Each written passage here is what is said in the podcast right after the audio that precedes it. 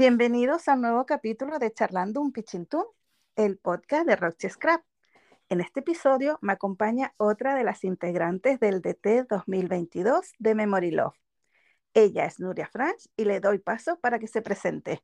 Hola Nuria. Hola, hola, me he precipitado un poco a decir hola, ¿eh? que tenía muchas ganas. me alegro que sea por eso, por las ganas. sí, sí, sí, claro. Bueno, Nuria, preséntate, el micro es tuyo. Bueno, yo soy Nuria Frank, llevo ya unos cuantos añitos en el mundo del scrap y, este año es la primera vez que, he entrado un poco más fuerte con el tema del DT, que no, había, no lo había hecho nunca y bueno, me ha permitido hacer un pasito más en este apasionante mundo del scrap y las manualidades y bueno, y todo, que es que ya es un estilo de vida. Sí. Es más que una manualidad, es un estilo de vida, ¿no? Sí, totalmente. Sí, sí. Bueno, y yo soy una mami ingeniera. Mm, ah, ¿Qué más puedo decir de mí? Mm, aparte del mundo del scrap. Mm, es que, es que todo, todo da vueltas al mundo del scrap últimamente. tengo dos hijos. Sí, tengo dos hijos preciosos, ya mayorcitos pero bueno, que me sirven bastante de aún, aún me sirven de modelos para, hacerles fotos y, poder documentar su vida, que en breve ya me dirán que, que ni hablar. Pero de momento sí, de momento voy documentando nuestra vida y, y en eso estamos. Perfecto. Nuria, bueno, tú sabes que este lo que pretende es ser una charla, una charla así entretenida, en la cual aprovechamos a conocernos un poco más, a intercambiar opiniones y mm, todo va alrededor y gira siempre en torno al scrapbooking. Así que yo creo que eh, ya que ahora te has presentado, ¿qué tal si pasamos a la pregunta que dejó la invitada del capítulo anterior, que fue cómo comenzaste en este mundo del scrapbooking? Bueno, empezar a empezar, mm, supongo que como, como todas, ¿no? Que vas haciendo cosas, no sabes qué es scrapbooking, pero lo has estado haciendo toda la vida. Siempre he tenido habilidad a hacer cosas manuales, había hecho punto de cruz, había hecho ah, incluso pintar. Y bueno, llegó un día en que vino mi hija del cole, hacía sexto en ese momento, y tenían una actividad extraescolar que se llamaba scrap. Y yo dije, ¿y esto qué es? Y me dijeron manualidades. Digo, no, que la niña hace, tiene 12 años, ¿cómo va a estar haciendo una extraescolar de, de manualidades? Esto para los pequeños. Claro, y me dijeron, no, no, que ya verás, que está muy bien. Y dijimos, bueno, pues como a ella también le gustaban estas cosas, pues dijimos, adelante, vamos a probar. Y bueno, yo aluciné con las cosas que me traía. Y eran, y eran cosas hechas, ya te digo, en el colegio, como, como actividad extraescolar, ¿eh? Y con, oh. con materiales mm, mm, de bazar. Y aún así salían, mm, bueno, unos proyectos espectaculares. Y bueno, por su cumpleaños decidí regalarle cuatro cositas también de bazar ah, para que pudiera seguir haciendo cosas en casa. Y, un día tenía en la mesa todas sus cositas y estábamos haciendo, bueno, lo, lo, que ella me enseñaba a hacer a mí realmente. Y me vine del básquet con mi hijo y traía un amigo suyo, que, bueno, lo, que pasa, ¿no? Que recoges al amigo y tal. Y luego vino su padre a buscarlo y me dice, ¿tú también haces scrap? Digo, anda, ah. un papá del básquet que conoce lo que es el scrap. Claro, y me dice, uy, mi mujer tiene el comedor lleno de cosas y hace muchísimas cosas. Total, que me fui un día a su casa y aluciné y aluciné totalmente y ya me lancé, mm, mm, bueno, ella me guió un poco estos primeros pasos, a quién podía seguir, cómo introducirme, o sea, al principio fue mi mentora y ahora somos íntimas amigas, escrapeamos juntas, somos vecinas y, bueno, es mi gloria. Es que tú alucinaste, pero yo estoy alucinando también de la manera en que eh, llegaste a conocer el scrap, es decir, por una parte empezó tu hija fue la que te llevó el scrap a casa. Sí. y luego un papá de un amigo de tu hijo, que él ya sabía lo que, lo que traía consigo el mundo del scrapbooking, que tenía ya su casa ya toda invadida, ¿no? Sí, sí, bueno, y realmente cuando, Oh, cuando visité, éramos amigas ya, pero que tampoco hablábamos de estas cosas en el, en los partidos, ¿no? Hablábamos pues del, claro, del, del partido y de los niños. claro, Y, y bueno, pues desde allí empezó una gran amistad. O sea, qué mm, bueno. sí, sí, sí. Y, y has tocado dos puntos importantes, que es el tema de eh, material comprado en bazar, porque aquí, por ejemplo, en mi zona también eh, no se encontraba y eh, eh, tiendas especializadas. eh, en ese tiempo tampoco se podía mandar a pedir porque todo era con gastos de envío y el, el bazar, la verdad que en un principio a mí también me salvó y me llevó a comenzar a practicar, aparte de que tampoco uno sabe si ese hobby se va a convertir en algo de dos o tres días o como ha pasado, que ya te queda, como decías tú, ya es, forma parte de, de tu vida. Entonces ya, ¿cómo cambian la, las cosas de, de, un tiempo a otro? En mi, en mi zona también tengo que comprarlo todo online, Uh -huh, todo, porque no tengo tiendas físicas. Ah, pero sí, claro, al principio mm, mm, ibas a un bazar y alucinabas con todo lo que veías. uh. Y, y ahora no, obviamente, porque, porque hay una evolución en todo esto y eres más exigente con los materiales, y ya no compras Claro. tan... Ya este fondo de armario de cosas mm, ya lo tienes, las cintitas y, Uh -huh. y todas estas cosas que sí que se pueden comprar en bazar. Yo tengo aquí un fondo de armario considerable. Sí, sí, sí. Y, bueno, y siempre procuro que temas, mm, bueno, ya en bazar ya hace muchos años, ¿eh? que no compro, claro. pero mm, procuro que este fondo de armario de temas básicos, o sea, Uh -huh. cartulinas mm, básicas, cartón, cola, cinta doble cara, ah, cola de encuadernar, todo esto, a mí me pilló la pandemia y no me faltó de nada. O sea, pude aguantar el confinamiento y podía haber aguantado unos cuantos meses más sin tener que comprar porque mm, procuro siempre tener, mm, que no me quede un proyecto parado Claro, porque me he quedado sin cola o porque me falta una cartulina blanca. claro. Mm. Claro, es- eso es muy importante porque bien lo sabemos ya una vez eh, pasado este tiempo de que puede pasar algo totalmente inesperado y, que no te pilles sin nada. Y a mí me pasó porque eh, no, no solía hacer mucho en ese tiempo. Entonces, gracias a que el tema online de pedidos, pues se había un poco como liberado y a mí fue un cambio. Lo normal es que cuando cuentan que cuando comienza te empiezas a comprar de todo, para mí no, yo siempre fui como muy precavida, primero ver si esto eh, me iba a gustar tanto como yo pensaba, si se, me, si se me iba a dar, porque también uno dice, vale, yo puedo ver algo muy bonito, pero a lo mejor mm, yo mm, lo dejo un churro y ya me desanimo. Entonces así fue pasando el tiempo y ya después, para mí, la pandemia fue el principio de otras escraperas. Yo fui y tendí a comprar colecciones básicos que, que a lo mejor tenía algunas cosas. Eso sí, pegamento, nunca me he quedado sin pegamento. Siempre he sido, siempre he sido muy, muy consciente en eso. Y el pegamento siempre hay dos, tres guardaditos ahí. Dos, tres solo. Esto no aguantas Sí. una pandemia, ¿eh? al menos yo, al ritmo que voy encuadernando, yo los compro de medio kilo en medio kilo. Ay, madre, pallets para Nuria. Sí. Otro punto que, que, también tocaste que me gustó mucho fue el tema de, la, de las amigas o de las amistades que se hacen o se refuerzan con el tema de, del scrap, que fue como te pasó también con tu amiga, que ya, ya eran amigas, pero trataban otros temas, y piensas que el scrap las unió más, las hizo ser como más amigas o, ampliar el, el punto de conversación. Sí, sí, por supuesto. Por supuesto, no, no, no, habría habido esta relación, aunque nos conocíamos, nos caíamos bien y, y nos uh -huh. conocíamos de toda la vida, o sea, éramos Mira. una amistad de toda la vida, bueno, una amistad, conocidos de toda la vida, uh -huh. pero que sin el scrap posiblemente no, no, no, no, estaríamos tomándonos café tarde sí, tarde no, uh, haciendo pedidos a medias y, y scrapeando sí. juntas. Sí. sí, sí. Y además nos picamos bastante, ¿no? Uh, que a veces si yo voy más adelantada, venga, que tienes que, que, que te queda pendiente este proyecto, de este curso, ah, ay, mira, yo he hecho esto, ay, qué chulo, venga, lo hacemos juntas. Ah, y, qué sí, guay. sí.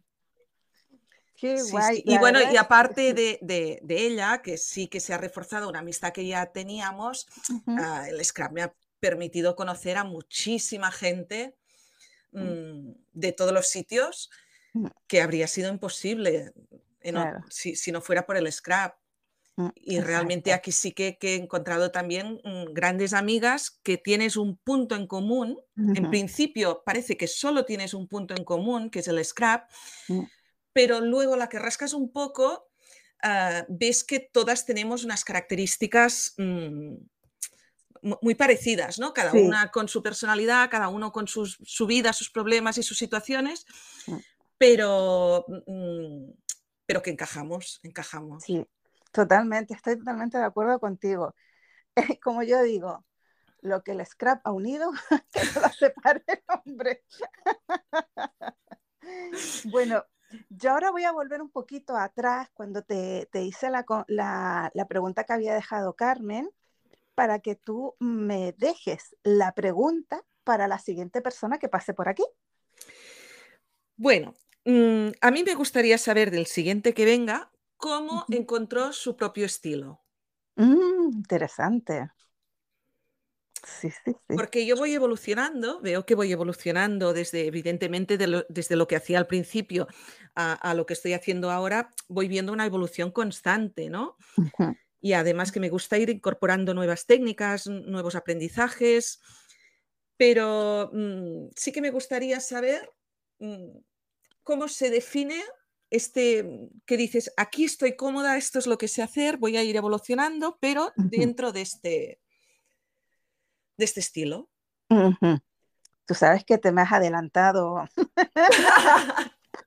a un tema que yo quería tratar, ¿eh? Bueno, no lo sabía, pero ¿de qué vamos a hablar, no? Sino de, de scrap y de estilo. Exacto. Bueno, pues ahora voy a saltar entonces. Oh, qué mala, qué mala, qué mala. Me habías comentado antes el tema de, de documentar. Eh, llevas mucho tiempo en el tema de documentación como tal, haciendo eh, Project Live, porque vamos a ver, álbumes de vacaciones y todo eso también es documentar, eh, pero más siempre nos, nos vamos como a la hora de documentar a hacer tipo Project Live, tanto en álbum como libreta, porque sabemos a, a día de hoy que lo podemos hacer en distintos formatos. Mm, ¿Llevas mucho tiempo en, e- en ese, en esa parte del scrap? En esta parte, desde, o sea, tengo documentado desde 2016. Ujú, Ah, pero es que si miras mis álbumes de los años 90, mm, ujú, aparte de que la estructura del, álbum era un álbum comprado, de esos con las páginas, ah, ah, mm, bueno, que ya estaban mm, encuadernados, ¿no? Sí. Pero ya todos tienen memorabilia, tienen crónica, tienen fotos, ah, tienen un inicio de, co- con el programa del viaje o lo que hiciéramos, tienen un cierre, o sea, es que, y, y- y evidentemente no había hecho ningún curso ni sabía lo que era el scrapbooking, mm, Claro. mm, ni hablar, ¿no? Pero ya todos mis álbumes estos de viajes de esos momentos ya eran así. Y, y luego la, la evolución ya fue descubrir el Project Live y empecé a hacerlo en 2016 como, como proyecto anual. Pero luego me encontraba ya que, mm, bueno, era una época que se podía viajar mucho y lo hacíamos. Y me ocupaba mucho espacio la, documentación de viajes, que lo hacía en este formato también.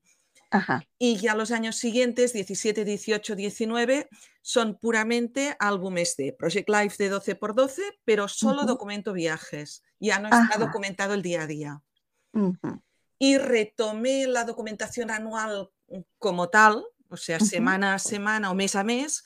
En, bueno, en 2020 hice el layout Ajá. y en 2021 ya lo retomé como Project Life.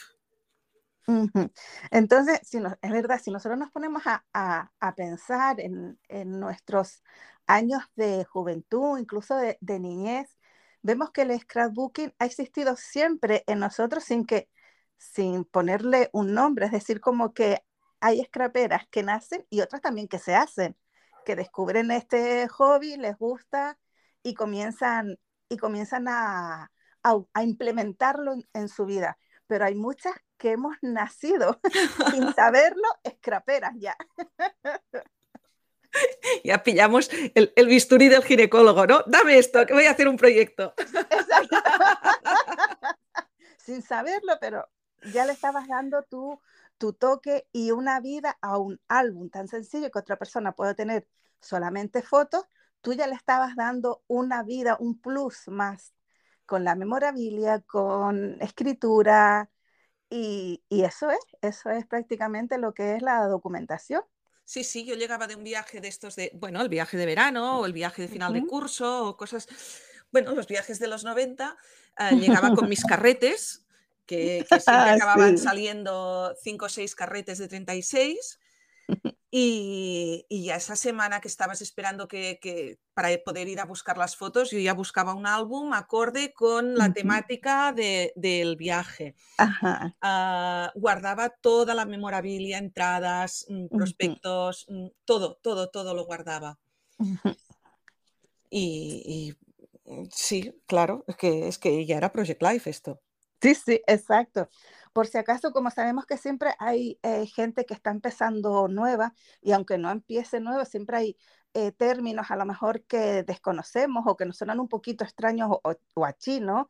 Memorabilia eh, lo podemos em, describir como todas esas recuerdos que nos solemos traer, a lo mejor folletos, mapas, tickets, mm, postales o incluso hasta eh, si vas caminando y ves una hoja de un color precioso, una forma bonita, te la guardas y todo eso queda, muchas veces quedaba en una cajita sobre el viaje, pues todo eso es la memorabilia, lo que te trae ese recuerdo de, de, ese momento, de ese viaje. Mapas, tickets de tren, de avión, de, de, llaves de habitación. Mm.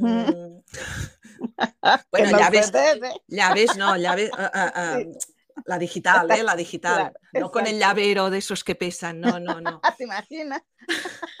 clac, clac, clac, clac. Servilletas, es que, es que hay de todo. Exacto. Ah, ah, posavasos también. posavasos, bueno, posavasos de, e, en Alemania, los de cerveza, mm, hice un, un, un layout solo con posavasos. Toma. Y, y en Lausanne Ah, estuvimos en el Museo de los Juegos Olímpicos y en el restaurante tenían un, ¿cómo se llama? Para, para poner los, los platos, para servir. ¿El mm, salvamantel? exacto, el salvamanteles, es que me salía en catalán. Y era precioso porque había todos los nombres de sedes olímpicas y, y también sirvió de fondo para un layout. Claro. O sea, es que puedes encontrar, y mapas también, he utilizado muchos mapas como fondo de layout. Es que realmente mis, mis Project Lives de viajes los hacía sin colección. Claro. O sea, yo no utilizaba papeles de scrap, utilizaba mm, todo esto. Claro. Porque tenía, daba más sentido a todo. O sea, el, papel que utilizaba eran papeles básicos. Compré un stack de estos de 180 que ya nadie utiliza, de 180 papeles. Con, con, tonos básicos, o sea, tonos mm, sólidos todos, sin dibujitos ni nada, y estos me servían como apoyo ah, para la foto. Claro. O de relleno, o para dar un tono de color que siempre jugaba con los colores de las banderas de los países que viajaba. O... Mm pero realmente yo poner una muñequita o poner una flor o poner un detalle de, una colección escrapera que no, no, tenía nada que ver con el viaje, aunque, las, aunque fuera de viajes la colección. Ajá, claro, no, no te coordinaba. No, no, porque lo veía artificial, o sea, claro. Mm, prefiero poner una servilleta del restaurante que una tarjetita donde ponga, qué bueno que comimos. Claro. Y sí, sí, y por eso, bueno, mm, mm, trabajé siempre, ah, hablo en pasado porque claro, es que hace que no viajo ya. Claro. Un poco. un poco. Un poco. Nuria, y antes comentabas que empezaste en 2016 a lo que era la documentación. ¿Has hecho eh, documentación Project Life a, a posterior, es decir, años anteriores a eso? No. ¿O empezaste en el 2016 y de ahí solo ha sido hacia adelante?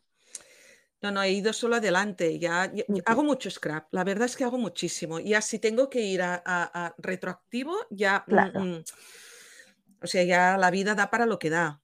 sí, las Y horas son las que son. las horas son las que son y, y siempre prefiero ir por delante, ¿no? A veces me pasa que digo, mira, voy a comprar este curso que ahora que está... Y, y si no lo haces en el momento, yo, ¿eh? Yo, Sí, si no lo ha- necesito hacerlo en el momento, porque me cuesta luego coger cosas atrasadas, porque como siempre hay cosas nuevas, siempre quiero hacer lo último. claro, Pero claro. sí que he hecho también algún curso así mm, de comprarlo a posteriori y hacerlo en autoaprendizaje, especialmente al principio, porque Ajá. estuve en, en- yo estuve en autoaprendizaje desde que empecé, mm, 2015-2016, hasta, hasta el curso del diario de Navidad de Elena del 2019, que fue el primer curso que yo hice pagando, pues. Claro, Mm, y ya me atrapó. Ya de aquí, sí. curso Eh, que no sale, sé, curso que hago. tiene, tiene ese efecto, ¿no? Sí, y digo que hago, ¿eh? No que compro. Claro, exacto, eso es muy importante. ¿Qué hago? ¿Qué hago? Porque yo los, mm, mm, los hago, los hago. Vale, eso es importante porque muchas veces, bueno, y hay partes eh, de acumulación, a veces acumulamos materiales, otras acumulamos cursos que realmente no nos da el tiempo para hacerlo o simplemente eh, los dejamos porque ese es como un pequeño hobby que tenemos de ir acumulando cosas y es muy importante que digas lo compras y lo haces. Sí, Sí. además con, con- ansia, ¿eh? Esperando que llegue a, a la clase del día. Depende de los proyectos, ¿eh? Hay proyectos que estoy ansiosa mm, mm, esperando el, el- el tutorial para hacerlos. Claro. Y bueno, proyectos que dices, este, este lo haré con calma o este me miro el, el- vídeo y mira, tengo una idea para hacerlo ah, más adelante, ¿no? Claro, claro. Claro, porque eso también nos sirve de inspiración, no solo para hacerlo igual, sino a lo mejor ves alguna técnica o algo que te llama la atención, pero tú ya luego lo transformas para otro proyecto o, o para algo completamente distinto y solamente fue una inspiración lo que te dio. Sí, o me gusta a veces darle, mm, mm, a veces lo copio tal cual, ¿eh? O sea, si es un proyecto que me alucina, claro. ah, lo copio tal cual. Y si es un, pro- un proyecto que me alucina, pero además me, me inspira a hacer algo más, ah, intento darle siempre esta pequeña impronta mía, ¿no? De, darle la vuelta a algo, de mm, hacer algo diferente o llevarlo a otro estilo. O sea, copiar por copiar, sí, pero mm, bueno, también me gusta ver- ve- versionar. Claro, claro, exactamente. Nuria, si yo me paso, me doy un paseíto así por tu Instagram, el cual dejaré en las anotaciones del podcast, vemos que tu primera publicación es de abril del 2020, mm, relativamente poco tiempo. Cuéntame el motivo por qué empezaste a documentar en esa fecha, por qué en Instagram y no a lo mejor, eh, o, o ya estabas mm, pues un poco en otras redes sociales. No, no estaba en redes sociales. Mm, Venía de hacer el Project Life de mis viajes, que realmente es muy poco instagramable. El Project Life ya de por sí es, mm, mm, cuesta colgarlo. Ah, este año sí que lo estamos mm, compartiendo con, con todas, ah, haciendo DDT del, del Memory Love de Elena, pero claro, es que son nuestras vacaciones, son nuestra familia, son nuestros momentos y, y cuesta compartirlos. Claro. Ah, y no lo compartía. Y, y, bueno, sí que tenía fotografías de muchas cosas que había hecho antes, que hacía libretas y cosas también para, para regalos, pero no lo compartía, la verdad. ¿Y, y qué pasó en abril de 2020? Pues que nos volvimos todos mm, súper digitales, súper, mm, ¿no? Estábamos encerrados.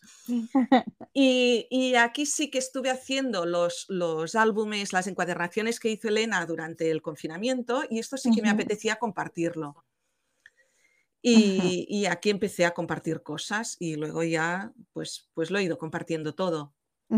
Pero siempre desde la visión, o sea, yo no tengo el objetivo de hacer cosas para colgarlas a Instagram, sino Claro, que hago lo que me apetece y lo comparto, pero sin más, exacto. sin más.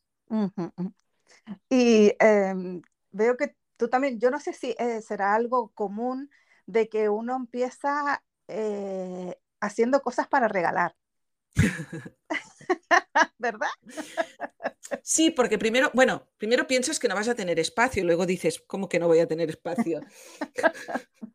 porque lo que empieza como ah, cuatro cositas en el carrito, pues acaba siendo, todo, mi comedor es mi scrap room, o sea, yo lo he ah. convertido, es mi scrap room en el que se come el día de Navidad y se mira la tele por las noches.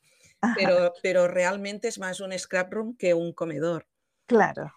Y sí, tuve una primera época que hacía muchísimas libretas, o sea, con otro stack de estos de 180 papeles, me dio por pintar sellos y, hacía las libretas en A5, las encuadernaba con guairos y, y, luego de portada hacía, pues, pues eso, muñequitas pintadas o, bueno, sellos pintados. Claro. Y esto iba, claro, no podía hacer yo colección de libretas. Y cada cumpleaños de las amigas de, mis hijos, pues mm, se llevaban una libreta que yo le decía, con los años ah, ah, voy a tener que pedir, a ver, las, más amigas, las que tengan, vamos a invitar a, vuestras bodas, las que tengan la libreta. Oye, es una buena manera de seleccionar los invitados. ¿eh? no, pero hice muchísimas. Y, realmente me ayudó mucho a aprender a hacer ah, la encuadernación de tapas. O sea, una cosa tan simple, pero que al principio quizás el hacer las esquinas tardaba, mucho en hacer la, encuadernación de las tapas. Y claro, ahora después de tantas libretas es pim pam, pim pam, chiquipum, chiquipum. Sin mirar, ya los ojos vendados y tú haciendo otra cosa y las manos van solas. Sí, sí. Es que es muy importante la práctica, que parece que no, o a lo mejor tú lo puedes ver sencillo o que lo expliquen sencillo, pero luego uno como que se pone nerviosa, lo pegaré bien, haré bien esto y, y después ya, eso sí, haciendo varias y más con toda la cantidad de libretas que tú hiciste, pues ya con los ojos cerrados. Luego hice, ah, ah, las libretas eran para, o sea, lo hacía en formato libreta para las amigas de mis hijos y lo hacía en formato uh, libro libreta de recetas de cocina para abuelas, tías, o sea, tenía los, los dos grupos de edad. Qué bueno, tú abarcabas todo. Sí, sí, luego con el mismo papel, claro, y es que ya lo tenía con el mismo papel de 12 por 12 eh, pulgadas, hacía las dos carátulas cortadas a 6 por 8 y con el resto que me quedaba les hacía una libretita con imán para pegar a la, en la nevera de conjunto. ¡Ay, qué mono! Súper a juego. Tuve una Navidad que regalé de estos a, montones, porque era una cosa rápida de hacer y resultona, que es lo que tienen que ser los regalos. Claro que sí. O sea, un regalo tiene que ser más... Mm, cuando tú regalas scrap a alguien que no sabe lo que es el scrap, tiene que ser más espectacular el resultado que el trabajo que, tú estás dedicando. Porque tú puedes estar dedicando muchas horas a hacer una cosa muy... Mm, que tú sí que puedes ver el trabajo que hay allí o que un, alguien que está haciendo scrap puede valorar ese trabajo, pero un neófito no. Exacto. Y, a veces es más la espectacularidad de decir, oh, un embossing, ¿no? en seco, que dices, pero si le he pasado por la Big Shot y ya está, ¿no? Exacto. Pero flipan cuando, cuando regalas algo con embossing. Exacto. Y, también tocas un punto importante, el tema de, las horas. Eh, que el scrap se lleva mucho tiempo, hay trabajos que, son de muchas horas y que, como muchos trabajos manuales, sino en todos los trabajos eh, que son hechos con las manos, eh, si tú lo piensas o lo intentas sacarle un precio por las horas de trabajo, imposible. es imposible de, pagarlo, imposible de cobrarlo, porque eh, aparte que se lleva una, se lleva parte de ti, porque tú le vas poniendo tu esencia, le vas poniendo cariño, intentando de que te guste a ti, pero que le guste a la otra persona. Entonces son muchas cosas que realmente eh, lo hacen mm, difícil de, de un precio eh, correcto, entre comillas. No, no puedes, no puedes poner precio. Yo alguna cosa, no, he hecho encargos, ¿eh? Porque no, no, o sea, yo cuando, mm, cuando hago algo para alguien, aunque, o, sea, no, puedo poner precio. Ah, luego, mm, bueno, a veces me han invitado a comer, ah, pero, pero no, yo, no puedo decir, o sea, si a mí no me apetece hacerlo, no lo haré mm, porque me paguen, sino que lo voy a hacer, mm, bueno, hice un detalle para una amiga que le encantó, que no era para ella, era para regalar a otra, pero yo la quería, la quería ayudar y, al final le dije, oye, mira, que, que, va a ser más rápido para mí ah, hacerte una maletita de, de, cartonaje que, que enseñarte a ti a hacerla desde cero. Claro y me dijo, pero cóbramelo. Digo, no, no, yo, no te puedo cobrar mi trabajo, yo lo voy a disfrutar y ya sé que te lo voy a regalar y que tú lo vas a regalar, pero, pero mm, déjamela disfrutar, sí que pago los papeles. Ajá, claro. Pero, pero, bueno, y luego me invito a comer, mm, mm, bueno, pues un poco de agradecimiento, ¿no? Pero, pero de amigas, de amigas, no, no, no, por precio de decir cuánto vale esto, porque es imposible. Claro, es imposible. Porque es que ya la que cuentas el material mm, vale una pasta. Sí. Porque la gente a veces se, piensa que los papeles son recortes. Sí, sí, recortes, pero recortes de colección. Exactamente. O sea, no son restos de, revistas. Exacto. Ni de papel de regalo. No, no, y si los tengo es porque ya los he comprado. Claro. O sea, aunque no compre adrede una colección para algo, mm, en, su momento la compré. Claro. Sí, eh, hay por ejemplo también eh, lo que hizo tu amiga también es una forma de agradecer por tu esfuerzo, por tu trabajo, por el cariño que le pusiste. A mí también me pasó eh, a una amiga que necesitaba para unas oposiciones, estaba preparándoselas y necesitaba unas portadas para los proyectos que ella iba a presentar. Y, y, claro, yo se las hice, más o menos ella me explicó lo que quería, lo que quería expresar con ella. Y, y después me vino con una botella de vino. Así que yo dije, ¡ole! ¡Qué bien! Bueno, son esas cosas que gustan, ¿no? Que es un detalle que, que, que, que, te gusta que hayan pensado en ti y, y, que ves cómo te agradecen el, el, el trabajo realizado. Pero ya te digo, en, en dinero no se, puede, mm, no se puede cuantificar. Sí. Tú le puedes poner un precio, pero nunca va a ser el adecuado al, al trabajo que lleva detrás. No, no, no, porque es que es imposible. Exacto. Nuria, vamos a, a, volver un poquito a lo que estábamos hablando, el tema de, de, de, tus publicaciones y demás, y a un punto que tú ya habías tocado antes, que es el tema del estilo. Entonces, desde que nosotros, ¿qué es lo que podemos ver? Que son tus publicaciones de, del 2020 al día de hoy, eh, tu estilo ha evolucionado, incluso desde el principio, desde 2016, ha evolucionado. ¿Piensas que ha evolucionado naturalmente por ti o también, eh, o igual, además pueden ser ambas cosas a la vez, que eh, trabajes más bien por, lo, por el diseñador, porque te gusta como es, no, porque, no aunque sea tu mismo estilo, o incluso entre diseñadores no tienen un mismo estilo, pero a ti te gusta tanto Elena, por ejemplo, como Alberto, que son estilos distintos. Y Kim. Y Kim. Sí, sí. Exactamente. Bueno, esto mm, desde que empecé con la formación, mm, o sea, con los cursos, ah, empecé con Elena en Diario 2019 Ah, ya entré en Serendipia y luego mi propósito fue cada año ir incorporando a ah, un profesor nuevo y un estilo nuevo, porque es que al final si te quedas siempre ah, con lo mismo, acabas haciendo siempre lo mismo, o sea, ya no encuentras tu estilo porque estás replicando el estilo de, tu mentor, ¿no? Y, y, bueno, empecé con Elena y no la he dejado y ahí sí, seguimos. Luego incorporé a Kim para incorporar los pop-ups. Mm, toqué un poco de, de, mm, lettering con Dalia. Pero el lettering no, no, no ha evolucionado ¿eh? conmigo. a mí tampoco se me da. No. Alberto ah, me apasionó porque con él he entrado en el mix media y el cartonaje, que eran temas que no había tocado y me han atrapado tanto más que la documentación. Y bueno, luego he ido incorporando también a Cristina Radovan por el tema Mix Media. Este año empiezo también con Sara, con el tema de, de cartonaje, Sara Alcobendas. mm, pero ahora ya me lo cojo, o sea, ah, el año pasado fue con, Cristina, vale, he hecho un año y, ya está, ¿no?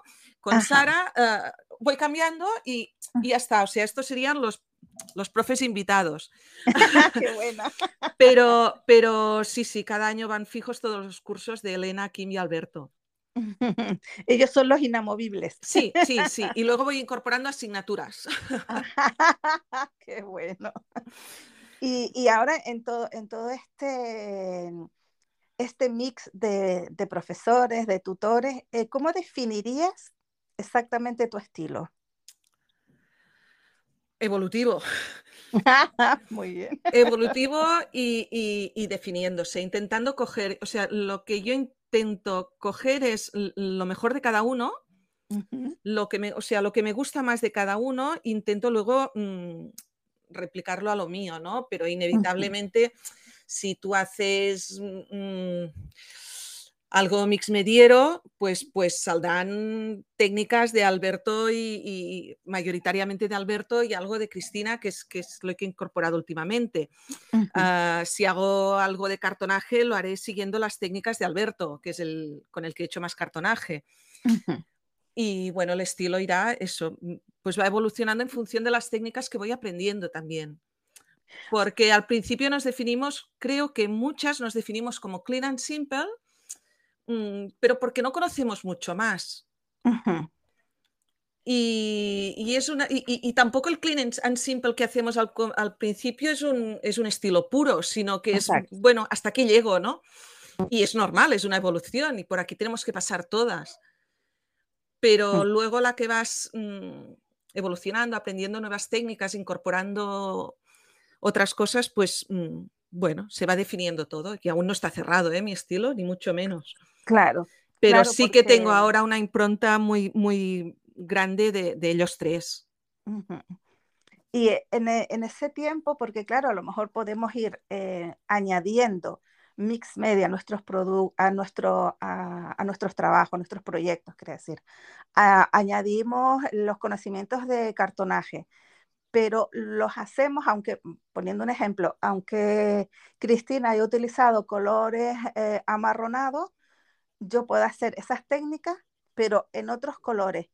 ¿Tú sigues haciendo en el color del profesor o tienes unos colores definidos en tu estilo, es decir, que siempre los llevas como a tu terreno?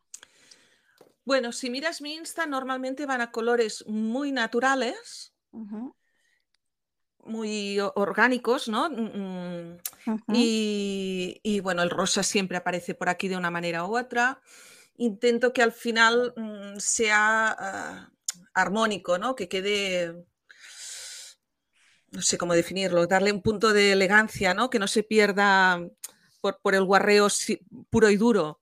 Claro. Sino dejarlo en un punto, pues, sí, mm, diría que, en un punto de elegancia. Claro, porque también vemos eh, ay Dios, ahora mismo no recuerdo, eh, no recuerdo, ahora mismo no me sale el nombre de la persona, pero también trabaja con muchas capas, pero es muy, muy blanquito su trabajo, muy clarito, muy en, tonos, eh, no, no, pasteles, sino llegado a blanco, tipo Pili, nórdico. Pili Sallén. Ajá, puede, puede que sea ella. Ella hace los álbumes muy blancos. Exacto, y podemos tener una técnica con unos tonos mm, que a lo mejor eh, te expresan en un principio eh, que era como ese diseñador o como ese profesor lo hacía, pero luego nosotros podemos ir utilizando esa misma técnica y llevándonos a, nuestro terreno, a nuestros colores o, según el proyecto que vayamos a hacer, porque a lo mejor queremos hacerlo para algo determinado y no te vienen esos colores más oscuros o, o más claros. Sí, o si haces para un regalo, también estás pensando en la persona a quien lo regalas. No es lo mismo regalar, aunque sea tu estilo, no es lo mismo regalar una, eso, una cajita para una niña que, mm, que un álbum o un libro de firmas para, unos abuelos, ¿no? Exacto. Luego sí que vas, ah, vas yendo para, para un sitio para otro. Y ahora que tocas ese punto, de, dependiendo de la persona a la que vaya, ¿te es complicado hacer proyectos para hombres? Por el tema de los colores, mm, los papeles. Ah, no, no. A mi pareja le regalé un álbum, un álbum maleta ah, con papeles de Paige Evans, o sea, color. Mm, no le faltaba. Color no le faltaba, y eran colores potentísimos, con Horizon de, de, de Paige Evans. O sea, lo de pensar que los hombres son vintage y las mujeres son rosas pastel, no. Eso es un punto muy interesante porque eh, sobre todo al, principio hay, eh, siempre te queda como ese, y sí, me gustaría regalarle algo o a mi pareja, a un amigo, a mi hijo, al amigo de mi hijo que me dice, mira que va a estar de cumpleaños y, te queda a lo mejor con la duda de, sí, pero es que no tengo papeles, a lo mejor que le vayan a coordinar, eh, son muy femeninos y demás, y es un poco también saber hacer esa pequeña... Mm, mezcla esa, esa composición que le puedes dar un toque distinto y no hace falta que, todo sea oscuro, gris o marrón. No, no, no, para nada. Y es que con oscuros, grises y marrones puedes hacer cosas súper femeninas si quieres. Exacto. Mm, no sé, no, no, no el color no determina el género. perfecto. Nuria, es lógico que hablemos siendo tú quién eres, que hablemos de cómo lleva a ser parte del DT de Memory Love. bueno, genial, genial. Para mí fue un subidón tremendo que Elena contara conmigo como DT. Ah, porque a Elena siempre la he mirado y, bueno, que una de las, no, una de las grandes, no, la, la grande elija para su DT, pues, mm, mm, pues para mí fue un subidón tremendo. Y bueno, es mucho trabajo, es mucho trabajo porque no solo es llevar al día el, proyecto, sino que también es grabarlo, hacer las fotos, publicarlo, tenerlo todo al día. o sea, es, más que, hacer simplemente tu documentación cuando te apetece. Claro. Pero mm, mm, esto me ha, mm, este año, por ejemplo, me ha permitido que en verano no se me atrasara, que es una época muy crítica para mí, para el Project Life. Porque, bueno, empiezas el año pues súper motivado, enero, febrero, vas a tope, vas al día casi, y luego llega julio, playa, mm, no paseíto. sí, paseíto, no estás encerrado en casa los fines de semana, porque en invierno un fin de semana de lluvia te quedas en casa la mar de bien, pero ahora no. Y bueno, siempre se me retrasa en verano. Y, julio lo pude acabar a tiempo. Y agosto estoy ahí, ahí, que la semana que viene presentamos ya la inspiración. y he tenido un pequeño percance que me ha retrasado mucho. Y es que, yo soy Canon selfie dependiente. O sea, mm, la, la, inmediatez que me da tener las fotos en el móvil y editarlas en el propio móvil. Y ya me hago una carpeta mm. ah, que se llama Project Life y, allí ya van, o sea, es que prácticamente foto tirada o captura de pantalla que cojo, edito, recorto y a la carpeta. Y luego cuando me siento, pues las imprimo y voy haciendo página a página. ¿eh? Claro. Ah, pues el perro se me comió el cable de la selfie. Pobrecito. Y sí, pobrecito. hambre. Es muy mono. No sabía si matarlo o hacerle una foto que no podía imprimir en ese momento. Pero bueno, sí me ha retrasado. Y, gracias a una amiga que tenía dos cargadores y que me ha enviado uno por, por, correos y que se lo agradezco enormemente gracias Mónica, voy a poder seguir con mi selfie. Y podía haberlo impreso con la, con la Epson, ¿eh? porque tengo la Ecotan, pero es que la inmediatez que a mí me da la mm. selfie en el momento este del chiquipum, sí, ah, no, me lo da tener que pasar por una edición en ordenador. Correcto, yo ahí coincido, pero plenamente. Para mí, la Canon fue un antes y un después en el tema de documentación. Eh, parece que te da esa, ligereza y esa rapidez que a lo mejor con la otra dice, bueno, luego lo hago y luego preparo la, la, la página en A4 y luego, y al final ese luego te va retrasando. En cambio con la Canon lo ves tan sencillo, eliges el número de fotos que quieres y listo, adiós, lo mando. Sí, sí, y tal cual sale de la máquina, lo, lo pasas por la guillotina, que, que, hago dos fotos en cada una, ya me sale el 3x4, uh -huh. y, y, ya está, y directa a la funda. Sí, totalmente. Sí, sí, ni tienes que esperar a que seque la tinta. Es que además la calidad, a mí me encanta. Yo, yo veo la, la calidad de la foto y digo, pero es que es perfecta. Yo ahí, sí, eh, sí. para mí es, y, y hurra para... Mi primera Canon selfie la compré en 2004. Uh -huh. 2004, ¿eh? O sea, Vaya. Uh, uh, lo que decíamos de estar haciendo mm, uh, scrapbook sin saber que lo estás haciendo, pero ya al empezar a tener foto digital, ya para mí fue un imprescindible poderlo imprimir en casa y rápido. -huh. O sea, tengo vintage total, ¿eh? Mi, mi primera Project Life, ay, mi, disculpa, mi primera Canon, Canon Selfie, selfie. uh, que al final ya no se me entendía con ningún ordenador, ni Ah. tenía wifi, ni nada, y, Claro. y me llegó hasta 2018, así, ¿eh? Toma ya. Y tenía que poner las fotos en una memoria uh, pequeñísima, porque no soportaba más, Ah, y, y ponerlas en un pendrive y pasarlas a- eh, con un pendrive. O sea, no era tan inmediatez a la que cogí la nueva, la 1300, que es la que tengo ahora, ajá, y- y- flipaste. y pude enviarlo desde el móvil, vamos, fue... Entonces tú tienes la abuelita de la actual. Sí, sí, sí, la, la tatarabuela ya debe ser, no la abuela, la tatarabuela. Qué bueno. Entonces, mm, volviendo al tema de- del DT, eh, ¿tú te habías, se te había planteado, se te había pasado por la mente el, el formar parte de un, de un equipo de, de inspiración? ¿O cuando Elena lo comentó, tú dijiste, "Mm, oye, ¿y por qué no? Sí, se me había pasado por la cabeza, mm, lo veía inalcanzable realmente.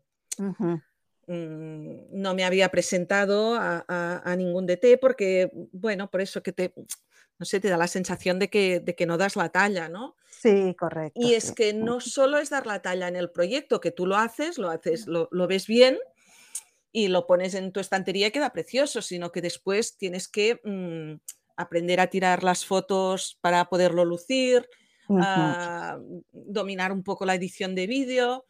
correcto. Y, y es que es todo, no es solo hacer el scrap. O sea, me he dado cuenta o, o- o he aprendido a valorar que nuestros profes no se dedican a hacer scrap, Exacto, exacto. no, no, se dedican a, a- a la fotografía, a la edición de vídeo y, y- y- y a las redes sociales, Mm. pero, pero que seguramente el tiempo que dedican a hacer el proyecto es, es mínimo. E- Exacto. Y es, es verdad, eh, ese punto también, yo siempre lo mejor que veía eh, personas que formaban parte de un equipo de diseño, incluso cuando había postulaciones, claro, siempre te frena el hecho de que, vale, como bien dices tú, no es solo que tú hagas un proyecto, sino que y sabré hacer bien un vídeo y eh, eh, el salir enfrente de la cámara, yo decía, bueno, pero solo las manos, y, pero lo sabré hacer, lo sabré explicar eh, sabré llegar a la gente con lo que, porque a lo mejor, vale, yo lo estoy haciendo, lo hago bien, pero luego tienes que saber transmitirlo. Y es verdad, eso eh, eh, siempre frena un poco. Y aquí sí, aquí sí que tienes que marcar muchísimo mm, mm, tu identidad. Mm, Porque una cosa es que tú hagas muy rápido y muy bien un proyecto de un tutorial de un profesor y la otra cosa es que tú con un material seas capaz de hacer algo diferente, tuyo, y Correcto, que, que puedas identificarlo como tuyo y saber explicar cómo lo has hecho. Yo, por ejemplo, este año en el Project Life, aparte de mi estructura cerrada, que sí que es muy mía, ah, creo que mi diferenciación está en las portadas. O sea, yo me estoy regalando este año haciendo las portadas mensuales. Y, bueno, me encanta, ¿eh? Me encanta, porque lo que empezó con un mes de enero, con los... Elena nos, en su colección de Memory Love, para las que no estéis en el club, cada mes ah, ah, saca una colección, que es una colección que durante todo el año va ligada, cambiando paulatinamente la paleta de color. Y, cada mes hay una portada, que es un archivo de corte para cortar con la, con la cameo. y, y, aquí es donde yo he, mm, bueno, le he puesto imaginación y me he retado a mí misma a hacer las 12 portadas con técnicas diferentes. Y la que empezó en enero como un gélido enero en blanco, con un papel blanco por detrás, con muy poco trabajado, pero, pero muy resultón, con un blanco sobre blanco, pues ahora ya son pura fantasía. El color llegó, tengan en cuenta que estamos en verano. Es más, voy a poder hacer, eh, bueno, voy a hacer un pequeño spoiler. Uh. Mm, que no sé si puedo, ¿eh? Pero... tú dale, tú dale. Yo le doy. La portada de agosto Ah, se me quedó el archivo de, se me cortó la, el, el, el, envío de, de, de, la información del archivo y se me quedó a medias. Mm. Mm. Y es la portada. ¿Y te gustó? Me gustó, me encantó y dije, mm, pues así se queda. Y lo probé y dije, si no, la volveré a lanzar y que vuelva a, cortar. Pero claro. sí, o sea, fue totalmente una serendipia total, ¿eh? Total. O sea, fue ver el error y enamorarme del error. Eso, pasa, ¿eh? hay errores que nos llevan a dar una solución que tú dices, si es mejor de la idea que yo tenía en un principio. Sí, sí, porque la idea inicial ya la tenía, pero, pero cuando lo vi con el error dije, ¡eh! ¡Fantástico! Aquí se queda. Deseando estoy de ver esa portada. Y ya vale de spoiler. sí, sí, ah, que luego nos regañan. sí, luego nos regañan, pero lo veréis en redes muy pronto. Exacto. Y, y bien como estábamos comentando, si hay personas que no están dentro del, del club, las animamos de verdad que sí, que se inscriban porque aparte de que se divierten mucho, aprenden, se conoce mucha gente y, siempre tienen una inspiración por aquí y por allá y siempre mejor dentro del club, obviamente. Sí, sí, yo, bueno, a ver, vamos a partir del punto que cuando empiezas en el scrap, aunque solo empieces para probar, ah, te quedas. Tienes que ser consciente. O sea, empieza a vaciar una habitación que aunque tú digas que no tienes espacio, lo vas a necesitar. O sea, búscate tu espacio. Ah, porque el momento lo vas a, necesitar, lo encontrarás, el momento se encuentra. Exacto. Y el espacio al final también. Y, una vez entras ya, ya te quedas. Luego, mm, aunque, aunque este primer paso de autoaprendizaje que yo hice, en, bueno, con YouTube y, poca cosa más, ah, como yo iba muy dirigida a, la documentación de, de, mis viajes con mi Doris y con, y con el Project Life, pues ya mm, mm, no necesitaba mucha formación adicional, ¿no? Yo iba progresando en lo mío y ya, pero de verdad que fue entrar con el, con el trío, con, con, Elena, Kim y Alberto y, abrirse otra dimensión en, en, mi forma de scrapear y en, y en el mundo del scrap. O sea, os invito a hacer mm, cursos con ellos y no me pagan, ¿eh? Sí, esto, pero no creo que soy una ni nada. No, no, pero creo que soy una buena prescriptora de sus cursos porque a mí me apasionan. Sí, sí. Hombre, ya solo con el nombre que pusieron como trío Carrot Cake, ya si eso no te gusta, sí. Mm, no sé qué puede gustarte, ¿no?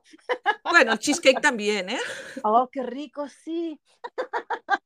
Y el red velvet también, también. También, vale. Mm, vamos a dejarlo porque si no yo ya quiero ir a una pastelería. Entonces, Nuria, podríamos decir que formar parte del equipo eh, ha cumplido tus expectativas. Sí, superado, superado, cumplido no, superado.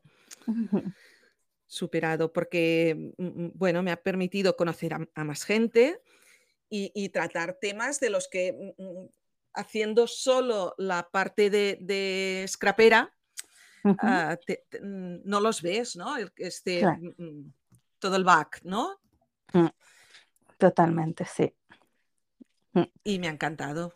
Bueno, y espero poder, poder seguir y crecer en este, en este mundillo, porque sí, sí. Nena, que te me has adelantado. Ahí venía yo. Tengo fama de rápida, ya lo sabes, Fabiola. lo sé, lo sé. Y de impaciente. Entonces, eso es lo que yo quería eh, comentarte, preguntarte ahora. Em, ¿Qué planes tienes o qué te gustaría, eh, que, o cómo, te gustaría que continuase esto ahora? Bueno, por un lado, ah, yo sigo con mi formación. Esto siempre, y, siempre entrando, ah, ah, o sea, entrando un profe profes invitados, ¿no? sí entrar en un tema, ver quién me puede enseñar más mm, mm, de este tema, o sea, mm, seguir con, con, mis profes fijos y ir ampliando, ¿no? Y, bueno, y el tema de DTs, pues no sé dónde me lleve esto. También me gustaría ser DT de producto o de, o de marca, pero todo esto ya son palabras mayores poco a poco. Claro. Poco a poco, señ. Y, y creo que tienes que estar muy, tienes que tener tu estilo muy definido ah, para poder ser, mm, para poder llegar a estos puntos. Claro. Porque ya te digo, en, una foto, o sea, tú cuando ves un proyecto en directo, sí que, ves más cosas, pero en las fotos mm, es que tienes tan poca información para para entregar ese proyecto, para, para, mm. para venderlo, entiéndeme, para, para que lo puedas valorar en una simple foto o en un carrusel o en un reel. Pero que tiene que ser algo muy especial ah, y muy tuyo como para que puedas diferenciarlo, que no es solo enseñar, mira, el día después de que hayan colgado el tutorial ya lo tengo hecho, ¿ves? Mira, mira, mira. No es solo eso, no es solo eso. Exacto, exacto. Y una preguntita que ya seguro ya me has contestado, pero a lo mejor puedes ampliarla un poquito más. ¿Te ha ayudado en algo el scrap? Uf, en quemar adrenalina. O sea, hay gente que necesita hacer puenting. Mm, yo después de un día de estrés necesito ah, mm, cerrarme en mi cajita de cristal en mi mesa y pierdo la noción del tiempo haciendo scrape, o sea, no, existe el tiempo. Sí. Y, sí, me relaja un montón. Genial. Es que... Eh, me ha ayudado a tener la casa desordenada también, todo se ha dicho. sí, sí, sí, ¿eh? porque mis explosiones creativas son explosiones. Explosiones. Y, la mesa no se recoge hasta que se ha acabado el proyecto. Eso si no tengo otro mm, mm, inmediato para empezar, que ahora me ha pasado. O sea, ahora tengo en la mesa del comedor, tengo el Project Life que se quedó a medias con, el, con el cable mordido. Ah, tengo una cajonera de cartonaje que estoy haciendo por mi cuenta para guardar las, las tintas, todo lo, vintage irá allí y lo estoy acabando. Y el viernes eh, mi madre me dijo, nena, mm, mañana es las noces, las noces, las, las bodas de oro de tus tíos. Algo les podrías hacer, ¿no? Oh. Bueno, lo entregué con la cola húmeda. Pero hice un libro de firmas con, ah. con un que lo colgaré pronto en, en, Insta, con textura de cuero, que mm. resultona, y, bueno, con una encuadernación cosida y, su caja para entregarlo. Y la caja estaba, o sea, la oh. misma tarde, el sábado por la tarde estaba, ah, la cena era a las 7 y a las 6 estaba acabando la caja. O sea, ay, madre. Ay, Nuria, qué estrés. Sí, sí, sí, sí. y eso que el álbum lo tenía hecho, ¿eh? pero dije, mm, me falta mm, algo. Esto está... Bueno, lo tenía hecho de, de, la noche antes. Pero dije, mm, me falta una caja, esto tendría que entregarlo en caja. Chiquipum, chiquipum, chiquipum. Ay, madre. Yo, de verdad que estoy segura que ha quedado súper bonito, pero también hablando de alguno de tus proyectos, el que pusiste con técnicas de, de Radovan, si no me equivoco, fue hace, eh, bueno, hoy es lunes, la semana pasada. Sí, el del óxido. Precioso, madre mía, me encantó. Pues colgaré en breve el de mm, probablemente hoy, bueno, ya lo dejaré colgado, la técnica de cuero, también aprendida con Cristina. Y tengo cosas por colgar. Mm, claro. Tengo cosas, porque el, curso de Gentilmen de Alberto también lo tengo acabado y me faltan cosas por colgar. Y, bueno. Madre mía. Es que ya lo digo, el objetivo no es no es mm, hacer cosas para colgarlas. Exacto. Sino que las hago y luego, bueno, pues cuando me apetece y da bien el sol y tengo luz y, ganas y el perro no se me come el atrecho, que esto también me ha pasado, pues, pues luego tiro las fotos y, y lo cuelgo. Tú tienes que sacar alguna foto de ese bebé comiéndose algo, por favor. Eso tienes que publicarlo. Bueno, colgué uno con, comiéndose el atrecho del, álbum de florista de Kim, que estaba todo lleno de florecitas alrededor. Y me vino el perro. Tusan, ¿verdad? Sí, eh, Tosat, sí, sí, sí. y, me vino y se comió, bueno, se lanzó encima de las flores y se fue corriendo con una flor en la boca. E, esa flor se rompió, lógicamente, pero es que la foto que me dio con la flor en la boca es preciosísima. Es verdad que además está en, una, en uno de los meses de tu inspiración cuando pasó eso. Sí, sí, hice el álbum de inspiración de, de, mm, de, Memory, de Memory Love, que también cada mes las DTs hacemos un, un, tutorial de aprovechamiento para hacer cosas con la colección, con restos. Y sí, sí, yo hice un álbum del perro y salían estas fotos. Es que, vamos a ver, ¿tú para qué le pones cosas que a él le gustan? La culpa es tuya. Pero luego sale precioso. Fue otra serendipia de estas. Si, si yo hubiera querido hacer una eh. foto preciosa del perro con la flor en la boca, mm, mm, quizá ni se me ocurre, ¿no? Pero es que una foto de anuncio. Sí. bueno, vamos a saltar a otro, a otro tema. Y madre mía, Nuria, yo pensé que se nos iba a hacer corto y yo dije, mm, ¿tendré tema suficiente? Madre mía, ¿eh? vale, ya queda poco, de verdad, ya queda poco. bueno, estamos en septiembre y si en cada capítulo que ha pasado hemos hablado de este tema, ahora que queda más cerca, no podía faltar el tema feria. Uy. Así que, vamos a ver. ¿Qué experiencias has tenido en ferias? ¿Has ido? ¿No has ido? ¿A dónde? ¿Cuándo? ¿Cómo? ¿Por qué? Ah, yo eh, empecé a ir a Sitges. No sé qué año fue, pero la primera edición que fui fue la quinta, o sea, no sé si era el, 17 o... Yo también, yo también la primera fue la quinta. Sí, sí. Y yo a las ferias me gusta disfrutar la feria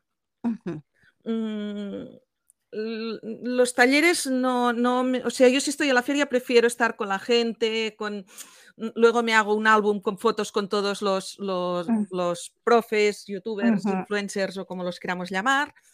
Y tengo de cada edición mi álbum con todos. Ay, sí, mi álbum con las fotos con todos. y, y, bueno, disfruto de la feria, más que de los talleres en sí. ¿eh? Sí, yo también, yo digo, no es momento para ir a hacer talleres y perderte tres, cuatro horas de estar disfrutando de esa energía y de las personas que puedes conocer o volver a encontrarte. Ahora mm. viene cuando los talleristas nos boicotean. Perdón. ha sido sin querer queriendo. no, no, que está muy bien, ¿eh? que todo, todo tiene su momento. Pero y hay gente que espera las, ferias para poder hacer, tener allí muchos talleres uno detrás de otro y poder hacer cosas. Ah, yo no, yo los primeros talleres íbamos en pareja, bueno, mi pareja y yo a, pasear y disfrutar de la feria y comprar cuatro cositas.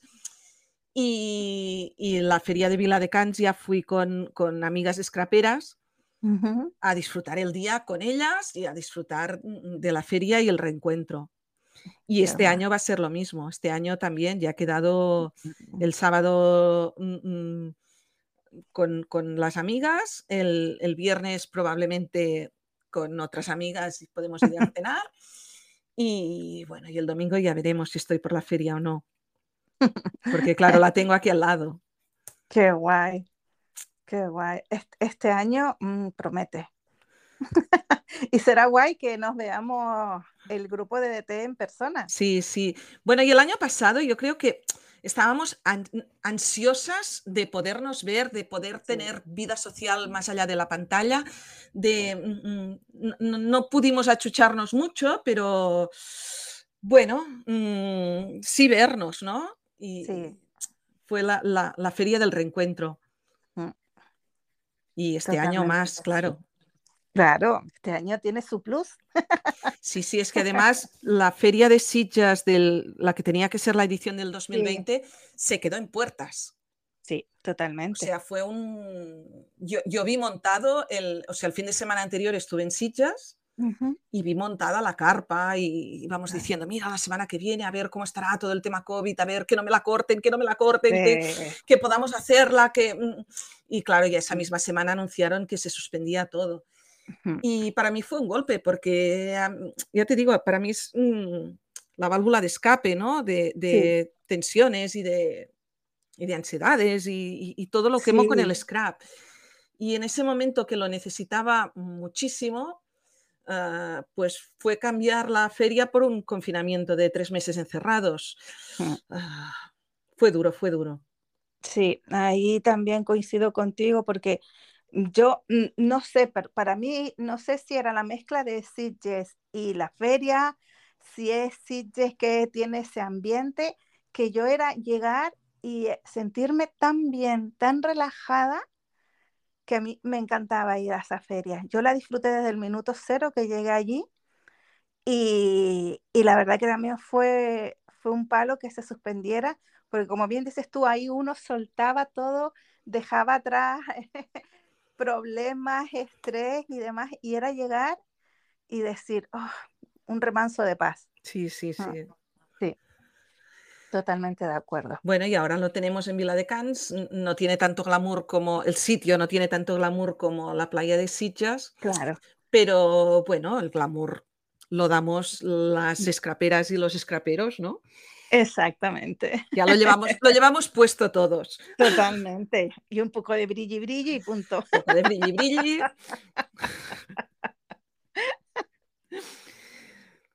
Y, bueno, y también no brilli brilli, ¿eh? que no todo tiene que ser brilli brilli. Totalmente que sí. Mira, Nuria, vamos a terminar ya nuestra charla sin antes, no te puedes marchar sin decirme tres posibles invitados, pero tiene que ser uno o dos que sean poco conocidos. El tercero puede ser conocido, pero que no lo hayan nombrado anteriormente aquí. A ver, Elena ya la has tenido, Kim ya lo has tenido y Alberto ya lo han nombrado, ¿no? Exacto. Oh. oh. A ver, mm, Hombre, no conocidos, ah, creo que te falta alguien de nuestro DT, que me gustaría que saliéramos todas. Sí, por supuesto. Y creo que te falta Ruth. Sí. Luego, mm, te diría de conocida mm, Nunusite. Ah, yo empecé con, con sus vídeos inicialmente, ahora, bueno, ha frenado un poco y ya no la sigo tanto, pero sí que en mis principios fue un referente. Y, ya no sé qué más decirte, porque no conocidos, mm, te podría decir cualquiera de mis amigas, pero... Pues, ala. Ah, mira, sí, perdona. Y ahora me disculpará ella. Uh, Demae. Demae podría ser una buena candidata a, hacer un podcast contigo, mm, porque mm, bueno, la, admiro mucho, el, va, un par de pasos por delante mío ¿eh? en todo esto, que ella ya hace mucho tiempo, que, bueno, un par no, un par de cientos. Ah, sí que ha estado de té, ha sido de té y hace talleres y, tiene su canal de Twitch. Y sí que podría ser, mm, o sea, es una no conocida, pero que ya tiene un pie mm, adelantado en todo esto, en este mundo. podría ser interesante. Muy bien, perfecto. Apuntados están. Y de Mae, discúlpame que ha salido la tercera, pero mira, era, eh, tenías que ser la famosa.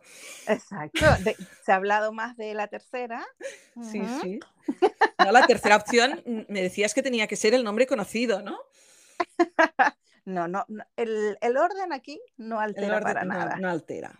No altera. Nuria, eh, si quieres decir algo antes de que nos despidamos. Pues nada, encantada de haber compartido este rato con vosotras. Ah, atención a las que empezáis, que esto engancha de por vida, o sea, es un hobby, ah, un, hobby secta, hucha sin fondo, fondo de inversión también.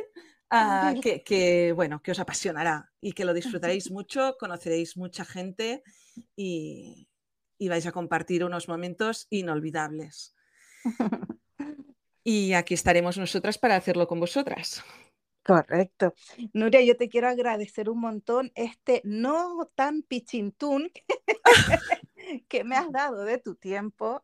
Muchas gracias, ha sido una charla maravillosa, me ha encantado, nos hemos reído, hemos viajado en el tiempo y la verdad que de verdad me ha encantado, estoy súper mega encantada. Y yo, y yo. Gracias por pensar en mí para tu, tu podcast. Por supuesto que sí. Y a las oyentes, muchas gracias y las espero a todas y a más en el próximo capítulo. Chao.